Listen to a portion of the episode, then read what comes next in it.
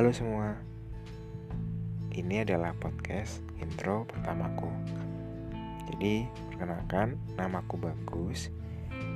Uh, aku sekarang berusia 24 tahun dan sedang menempuh pendidikan di salah satu kampus ternama di Kota Malang, Jawa Timur. Uh, aku sekarang sedang belajar membuat podcast. Jadi nanti podcast podcastku bakal lebih banyak membahas soal uh, bagaimana sih menjadi anak rantau yang harus benar-benar mandiri. Dan juga nanti juga ada beberapa podcast yang akan membahas soal sesi curhat ataupun aku mungkin akan sedikit berbagi cerita tentang pengalamanku di semua sisi kehidupan. Baik itu percintaan terus juga konflik dan masih banyak lagi nanti juga aku bakal ada podcast soal tips and trick yang bakal membuat kalian menambah semangat dan juga mungkin bisa memperbaiki mood kalian ketika kalian mendengarkan podcastku. Jadi, terima kasih karena sudah mau mampir and stay tune ya.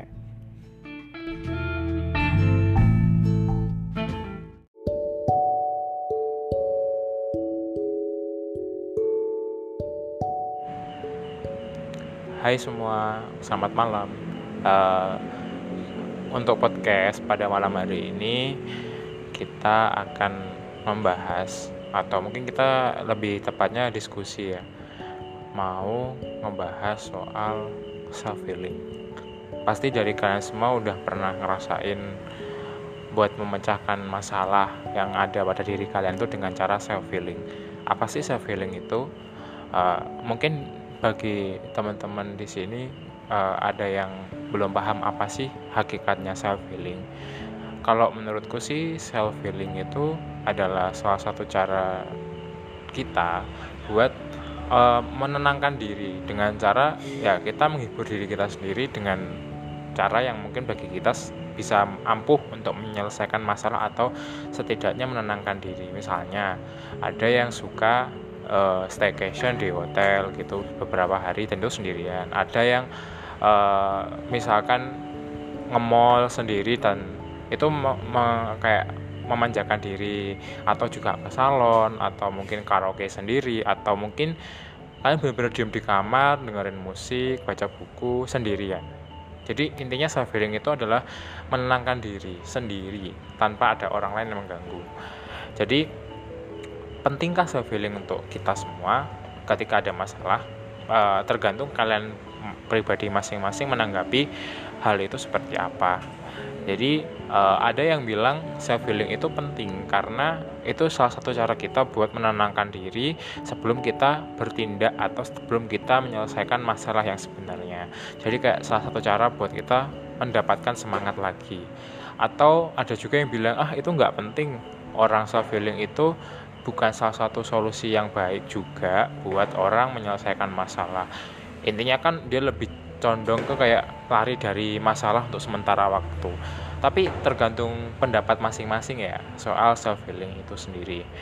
Uh, mungkin aku mau cerita sekilas soal pengalamanku self healing yang menurutku sangat ada titik baliknya gitu.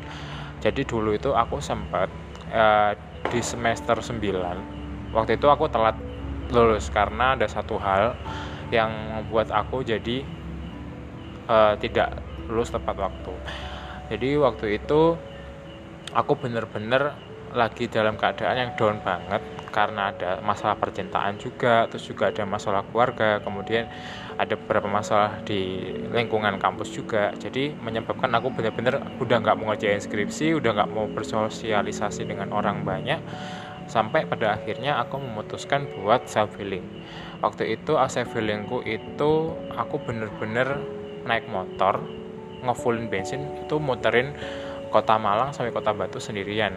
Itu kulineran itu bener-bener kayak menikmati pemandangan itu sendirian.